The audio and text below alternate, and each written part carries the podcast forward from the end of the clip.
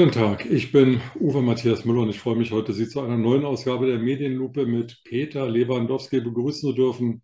Herzlich willkommen, lieber Herr Lewandowski. Guten Tag, Herr Müller. Sie werden die Frage vermisst haben. Ich glaube, ich habe sie das letzte Mal nicht gestellt. Deswegen heute mit doppelter Empathie. Wie geht es Ihnen? Geht mir sehr gut, vielen Dank. Hier hat es auch etwas abgekühlt und es hat geregnet heute Nacht. Und ja, ich kann nicht klagen. Ich will auch nicht klagen. Herr Lewandowski, als ich heute Morgen aufgestanden bin und in die deutsche Presse geschaut habe, hat mich unter anderem die Meldung angesprungen, dass Bundeskanzler Olaf Scholz gestern in Neuruppin war, die Stadt Theodor Fontanes, 31.000 Einwohner, nordwestlich von Berlin gelegen. Er hat dort an einer Bürgerversammlung teilgenommen und wollte erklären, was denn so seine Politik ausmacht und wie er die Bürger von den Belastungen durch die Gaskrise, Energiekrise, Stromkrise ähm, entlasten will. 300 Demonstranten haben ihn niedergebrüllt, die wollten ihn nicht hören, haben ihn als Volksverräter und Zauderkanzler und was weiß ich alles bezeichnet. Aber es gab keine Meldung darüber, wie viele Leute überhaupt an dieser Bürgerversammlung teilgenommen haben. Ist das nun wieder Unfähigkeit der Polizei, bis drei zu zählen, oder ist das Unfähigkeit der Medien, mal alle Fakten auf den Tisch zu legen? Nee, es ist erstmal der Hang zur Nachricht. Und was ist die Nachricht? Olaf Scholz ist in Neuruppin und ähm, hält eine Bürgerversammlung ab. Und da waren dann 500 Teilnehmer und 300 haben ihn niedergebrüllt. Also fokussiert man sich auf die 300 Teilnehmer, die ihn wiedergebrüllt haben, vergisst aber dabei die Informationspflicht. Waren das 300 von 10.000, von 1200 oder ich weiß nicht was. Also wir bemerken ja seit längerer Zeit immer die zuschnittartige ähm, Zuspitzung von Informationsvermittlungen und dabei bleiben dann grundlegende Informationen auf der Strecke, die aber nicht auf der Strecke bleiben müssten. Deswegen ist es ein ganz gutes Beispiel. Die Kernnachricht ist, 300 Demonstranten versuchen, Olaf Scholz niederzubrüllen. Das Gleiche hatten wir ja mit Herrn Habeck in, in Bamberg auch. Da gab es ansonsten auch keine Zuschauer oder Teilnehmer an der Veranstaltung. Das hatte man ja in, in Videos gesehen. So, und dann ist natürlich die Nebennachricht, das ist dann schon eine Ort, Einordnung zu sagen, wie viele Menschen waren dort gewesen, was war das Thema gewesen, konnte er sich durchsetzen. Also ich hätte da auch als Journalist sehr, sehr viele Fragen dann dazu. Für mich ähm, eigentlich nicht das Überraschende, aber wieder frappierende ist, dass alle Artikel, die ich gelesen habe, fast wortgleich sind. Das heißt, da gab es eine DPA-Meldung und die wird dann mehr oder minder wortgleich abgedruckt. Also auch Zeitungen aus Brandenburg oder aus Berlin machen sich gar nicht die Mühe, mit Herrn Scholz da nach Neuruppin zu fahren, obwohl es eine wirklich schöne Stadt ist, ähm, sondern sie schreiben lieber ähm, von der DPA ab, weil es irgendwie bequemer ist. Naja, äh, sagen wir es mal so, wenn man mal so in die Redaktionsstuben ähm, reinguckt, und ich kenne ja so einige, und dann steht da auf dem Terminplan Scholz Bürgerversammlung in Neuruppin. Wer will da hinfahren? Ja, was wollen wir denn jetzt bei dem Langweiler? Der erzählt doch sowieso immer das Gleiche. Also da fährt erstmal keiner hin. Das, die Redaktion dann von den Protesten, Protesten, Entschuldigung, überrascht worden sind. Das haben sie dann von DPA erfahren. DPA fühlt sich anders den Informationen tatsächlich verpflichtet und daher kommt es dann, dass ein, ich nenne es mal so, obwohl ich es nicht so meine und es ist ja auch nicht so, aber ein Zentral, eine Nachrichtenagentur, ich hätte jetzt beinahe gesagt ein Zentralorgan, aber eine Nachrichtenagentur, die ja auch flächendeckend arbeiten. Das ist ja auch der Anspruch von DPA, so werden sie auch finanziert, nämlich von Verlagen auch heraus, ja, dass die dort sind, aber dass dann dort auch nicht weiter hinterfragt wird, das ist schändlich. Wenn ich Ihnen mal ein Beispiel nennen darf, als ich junger Journalist bei der Abendzeitung war, und da gab es eine DPA-Meldung, dass ähm, italienischer, eine italienische Mozzarella wird in der Oberpfalz von irgendwelchen Schweinen hergestellt. Das schrieb DPA. Das lief nachmittags um 5 Uhr. Und ähm, in der Redaktion hieß es ja, das ist eine Meldung, das müsste machen. So, ja. Und alle Zeitungen haben diese Meldung. Und keiner hat mal irgendeinen Verband angerufen, es war kurz vor Redaktionsschluss, und hat gefragt, stimmt das denn überhaupt?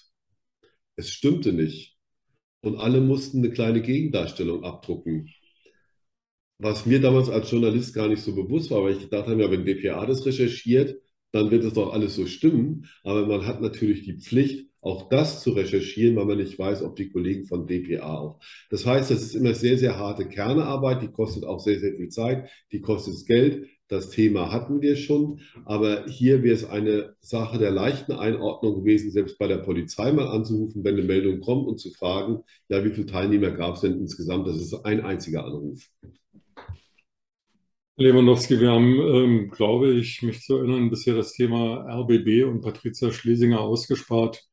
Und ich würde das auch gerne heute wieder machen, im weitesten Sinne, weil es auch voller Unappetitlichkeiten ist. Ich habe mir vor ein paar Tagen die Sitzung des Hauptausschusses im Brandenburger Landtag angesehen und dort die Verantwortlichen des RBB, die aktuell Verantwortlichen des RBB, Fragen beantworten hören, ähm, unsäglich. Das kann jeder bei Phoenix nachschauen oder bei, bei YouTube. Ähm, aber ein Thema, das mich wirklich bewegt, und auch das hatten wir schon mal im Zusammenhang mit Auslandskorrespondenten, ist, wie wenig eigentlich uns unsere Umwelt interessiert oder wie wenig unsere Umwelt wahrgenommen wird. Beispiel Indien ist das bevölkerungsreichste Land der Welt äh, in meiner Wahrnehmung immer noch mehr oder minder ein dritte Weltland, obwohl es dort ähm, sehr viele sehr gute IT-Leute gibt, obwohl Indien wohl das Land ist, das am meisten Pharmaka produziert. Aber insgesamt erscheint mir Indien irgendwie immer noch rückständig zu sein.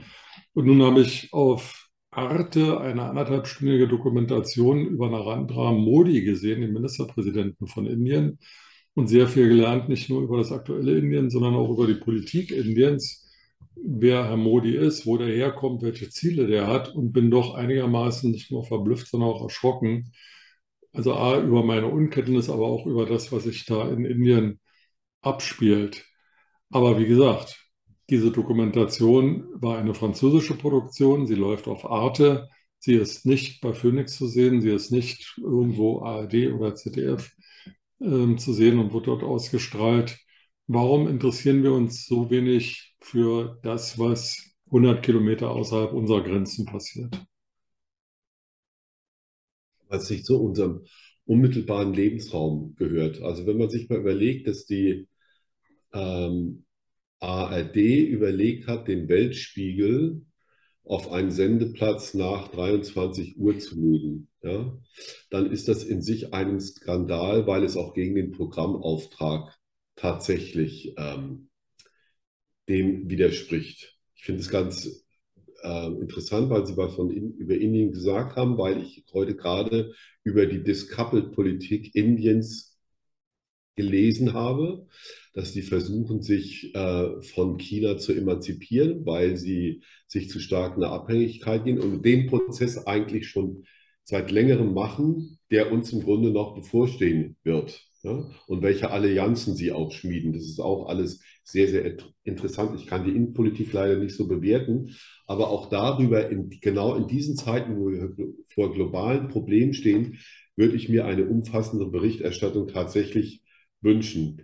Und da kommen wir dann auch zum Fall Schlesinger, der in meinen Augen natürlich ein Skandal ist. Und ähm, wenn sie auch noch Boni bekommen hat und keiner wusste das, dann frage ich mich. Sie hat, sie hat keine Boni bekommen, sondern leistungsabhängige Zahlung. Ja, leistungsabhängige Zahlung, genau. Ja.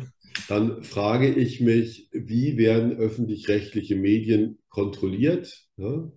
Äh, ich kenne ja auch den Fall vom WDR, also nicht nur der RBB baut irgendwie neue prunkvolle Gebäude, das macht der Westdeutsche Rundfunk genauso. Und andererseits sagen sie, wir müssen uns neu aufstellen, wir müssen an die Zukunft denken, aber der Prunk geht weiter. Das gleiche Problem haben wir auch beim Bayerischen Rundfunk.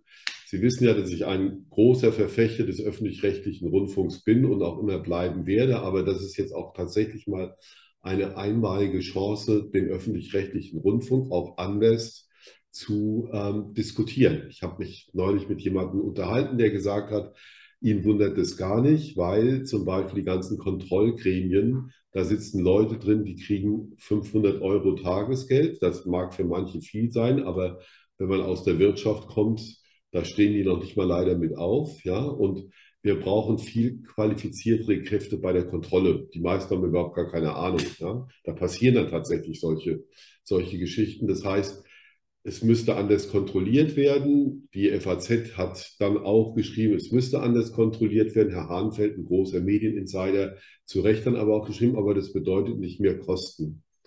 Die Frage ist doch tatsächlich, wie stellen wir einen öffentlich-rechtlichen Rundfunk auf, dass er näher an seinen Programmauftrag wieder rankommt, dass wir auch mehr über diese Welt erfahren. Ja? Geld wäre genug da bei einem gleichzeitigen Sparprogramm. Es wurde auch jetzt mal diskutiert, warum braucht jede Sendeanstalt einen Intendanten?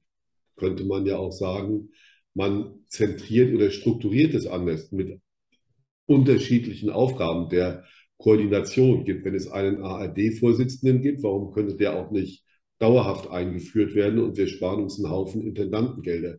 Das sind alles Fragen, die, ganz, ganz wichtig sind und die eigentlich dazu führen würden, dass wir auch viel stärker wieder inhaltlich über das sprechen, was die Rundfunkanstalten leisten sollten. Vielleicht auch mehr in Richtung Deutschland, äh, Deutschlandfunk, und umfassendere Informationen tatsächlich zu haben. Aber ich frage mich auch, ob Florian Silbereisen dem Programmauftrag entspricht oder ob er nicht vielleicht doch besser bei RTL sein müsste. Bei RTL hat er nicht reüssiert, da wird der Olle Bohlen wieder zurückgeholt. Ja, reüssiert er dann in der ARD. Muss ich, ich schaue samstags abends kein Fernsehen mehr, weil ich denke, ich kann dieses Programm alles nicht ertragen. Nun bin ich noch vom alten von der alten Schule und könnte streamen, das ist klar, aber trotzdem schaut man sich das mal an und das ist erschütternd. Also äh, interessant, dass Sie das sagen. Sie kennen ja das Format Luther, hier stehe ich mit Jan-Peter Luther, dem Hauptstadt-Insider. Und mit dem habe ich äh, tatsächlich auch über den Fall Schlesinger und den öffentlich-rechtlichen Rundfunk gesprochen und ihm genau diese Frage gestellt. Wozu braucht es ein Florian Silbereisen, ein Tatort, rote Rosen, ähm, glucksende Nashörner und was weiß ich, was alles an ARD und ZDF gesendet wird. Und er sagt, das sei ein Lockmittel, um Zuschauer an die Sender zu binden, damit dann die schwere Kost der Information verabreicht werden könne. Aber, Aber wenn man sich ansieht, schwere ja? Kosten. Wir haben ja keine schwere Kost der Information. Wenn ich mir dann auch die öffentlich-rechtlichen Talkshows angucke, das ist mittlerweile unerträglich. Und es wird auch natürlich alles so ein bisschen an den Haaren herbeigezogen.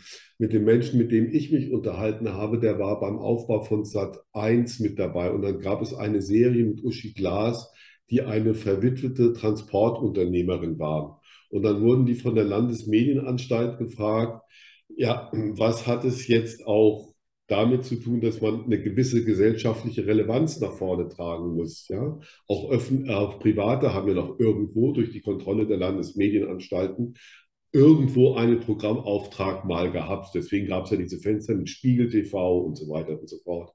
Und dann haben diese argumentiert, ja, diese Frau ist ganz weit voran Uschi Glas in dieser Rolle. Sie spielt nämlich eine selbstständige, unternehmerisch erfolgreiche Frau und ist deswegen ein Role Model für unsere Gesellschaft. So kann man es auch interpretieren und damit ist auch ein gewisser Programmauftrag im Privaten erfüllt. Das als Lockmittel zu nehmen, würde ja bedeuten, dass nach Silbereisen wahnsinnig viele Menschen bei Anne Will hängen bleiben oder sonst wie was. Und das ist nicht der Fall. Also müssten wir sehen, wie wir Informationssendungen anders aufbereiten, interessanter machen, damit die Leute und die Leute suchen nach Informationen, die wir oft von der Presse nicht mehr kriegen durch die Zuspitzung. Das Feld ist eigentlich ganz gut momentan, ja, die Voraussetzungen. Aber es passiert zu wenig. Also ähm, von treuen Zuschauern wird mir gesagt, dass äh, sie, sie, sich sehr daran delektieren, dass wir uns oft streiten und Argumente austauschen. Aber in diesem Fall kann ich Ihnen gar nicht widersprechen. Ich bin zwar nicht der Auffassung, alles sollte jetzt künftig so sein wie der Deutschlandfunk, weil so richtig ausgewogen finde ich den auch nicht. Aber wozu jede ARD-Anstalt mehrere Radiosender braucht und eben diese, diese Belustigungsformate, verstehe ich nicht eine Kombination aus Phoenix, Arte und Tagesschau24.de würde doch dem Informationsauftrag der öffentlich-rechtlichen völlig entsprechen und dann könnte der ganze restliche gigantische Apparat dieses Lockmittel-Syndrom abgeschafft werden. Die Kosten könnten gesenkt werden, die Leute würden trotzdem beschäftigt werden, die notwendig sind. Ähm, man könnte Rücklagen bilden für Pensionen und Renten, die im Übrigen extrem üppig sind. Bei öffentlich-rechtlichen, da gibt es 75 Prozent Ruhegehälter letzten Einkommen, auch ungewöhnlich hoch, aber alles nicht refinanziert. Alles wird aus laufenden äh, Mitteln ähm, des Gebührenzahlers, der zwangsweise zahlen muss, ähm, finanziert. Also ich finde ein total korruptes, staatsnahes System, das von staatsnahen Institutionen oder Parteien kontrolliert wird und ähm, vollkommen aus der Zeit gefallen ist. Wir sind ja nicht mehr 1945 oder 48, also kurz nach dem Zweiten Weltkrieg, nach, dem, äh, nach der Diktatur des Dritten Reiches, nach Josef Goebbels. Wir haben heute Internet, wir haben privates Fernsehen, wir haben alle Möglichkeiten, uns zu informieren. Also da sollte der öffentlich-rechtliche Rundfunk nach meiner Auffassung auf das notwendige ursprüngliche Maß konzentriert werden. Also ähm, ich wehre mich gegen den Begriff staatsnah, weil ähm, beim öffentlich-rechtlichen Rundfunk ist ja nicht nur in irgendeiner Form, wer ist schon der Staat, sondern es sind Parteien drin, es sind andere Interessenvertretungen drin, es sind Kirchen drin, es sind Gewerkschaften drin und so weiter und so fort. Ähm, dieses System hat ja mal einen gewissen Konrad Adenauer, vielleicht erinnern Sie sich noch an den Herrn, der mal Bundeskanzler war, nicht, so, nicht so gefallen und es wurde das ZDF gegründet aus Gründen der Ausgewogenheit, wo ich mich, und das, aus, das in der Tat aus politischen Gründen, in meinen Augen hätte öffentlich-rechtlich gelangt, ja, um ähm, eine andere Form der Berichterstattung reinzukriegen, weil es einzelnen Herren da nicht gepasst hat. Zu welchen Zuständen das führt, wenn wir öffentlich-rechtlichen Rundfunk nicht stärken, sehen wir in Amerika. Da gibt es noch einen öffentlich-rechtlichen Rundfunk, der hat aber, glaube ich, einen Marktanteil von 0,5 Prozent. Ich könnte Ihnen noch nicht mal das System dabei irgendwie erklären. Aber alles, was dazu oder dazu beiträgt, ich sage jetzt aber nicht, dass der öffentlich-rechtliche Rundfunk in seiner jetzigen Verfassung dazu nachhaltig beiträgt, aber alles, was dazu beiträgt, einen Kit in der Gesellschaft zu, zu schaffen, eine andere Form von Gemeinsamkeit, gerade jetzt, wo die Politik doch ich will nicht sagen strategisch versagt, aber das, was wir gerade erleben, ist ja eine Blaupause von dem, was wir in der Corona-Pandemie ähm, erlebt haben. Ja? Da wussten wir nicht mit diesem Virus umzugehen. Jetzt wissen wir nicht mit einer drohenden Gaskrise umzugehen, weil wir nicht wissen, was auf uns zukommt. Und wir diskutieren Modelle nach Gießkannenprinzip, aber vergessen in vielen Teilen tatsächlich Bedürftige, wo wir haben im Vorgespräch darüber gesprochen, wo Menschen drin sind, die ihr Leben lang gearbeitet haben, aber auch Menschen drin sind, wie junge Leute, die studieren wollen und die sich was aufbauen wollen und die selbst auch nicht Mieten zahlen können. Ich weiß von einem jungen Mädchen, das geht jetzt nach Paris, hat ein Zimmer in der WG, studiert dort an der, ähm, an der Universität und die zahlt 1000 Euro für ein Zimmer. Das ist unglaublich. Und ein anderes Mädchen in München hatte Glück, weil sie jetzt nur 600 bezahlt. Das ist eigentlich nicht tragbar im Ganzen. Und die Politik hat keinen richtigen Cursor. Und wenn wir von der vierten Gewalt der Medien sprechen, müsste sowas tatsächlich auch angestoßen werden. Und wenn es die klassischen Leitmedien wie die Süddeutsche und die FAZ und so weiter und so fort in der Durchdringung nicht schaffen, wäre es ja eine Aufgabe der öffentlich-rechtlichen, äh, dieses Thema auch immer wieder zu thematisieren. Es könnte natürlich auch sein, und da würde ich mich gar nicht dagegen wehren, die Kollegen sind ja sowieso immer ständig im Austausch. Ja? Es gibt ARD-Wochen. Warum könnten ARD-Wochen nicht begleitet werden, auch von Leitmedien? Ja? Um eine höchstmögliche Aufklärung zu bekommen. Ja. Momentan wäre es tatsächlich ein Thema zu sagen, Herbst, was kommt auf uns zu und eine Debattenkultur zu machen und das in der ARD zu spielen und vielleicht sogar in Serien in der Süddeutschen. Bildzeitung so darüber müssen wir nicht reden, die feuern das nur an, das trägt auch nicht zur Aufklärung bei. Das ist dann so wie Privatfernsehen. Da geht ein bisschen der öffentlich-rechtliche Anspruch dann auch verloren. Aber es gibt schon Modelle, das zu machen. Und da scheitern halt, glaube ich, viele auch an ihren Eitelkeiten dann. Letzte Frage, äh, lieber Lewandowski. Claudia Roth ist ähm, Staatsministerin im Bundeskanzleramt für Kultur. nehmen wir jetzt mal an, der öffentlich-rechtliche Rundfunk sei Teil des Kulturwesens. Haben Sie was von der sonst doch omnipräsenten Claudia Roth in Sachen RBB und Patricia Schlesinger und Reform von ARD und ZDF gehört? Nein, will ich auch nicht.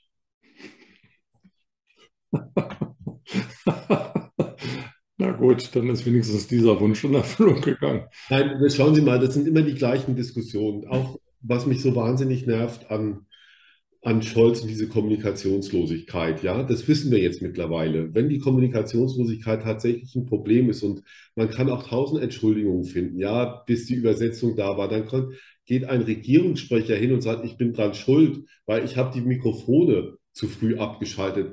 Also auf gut Deutsch bayerisch gesagt, ja, wo sind wir denn? Dann muss sich auch ein Herr Hebestreit mal entschuldigen und dann muss man sich auch fragen, ist der denn überhaupt richtig?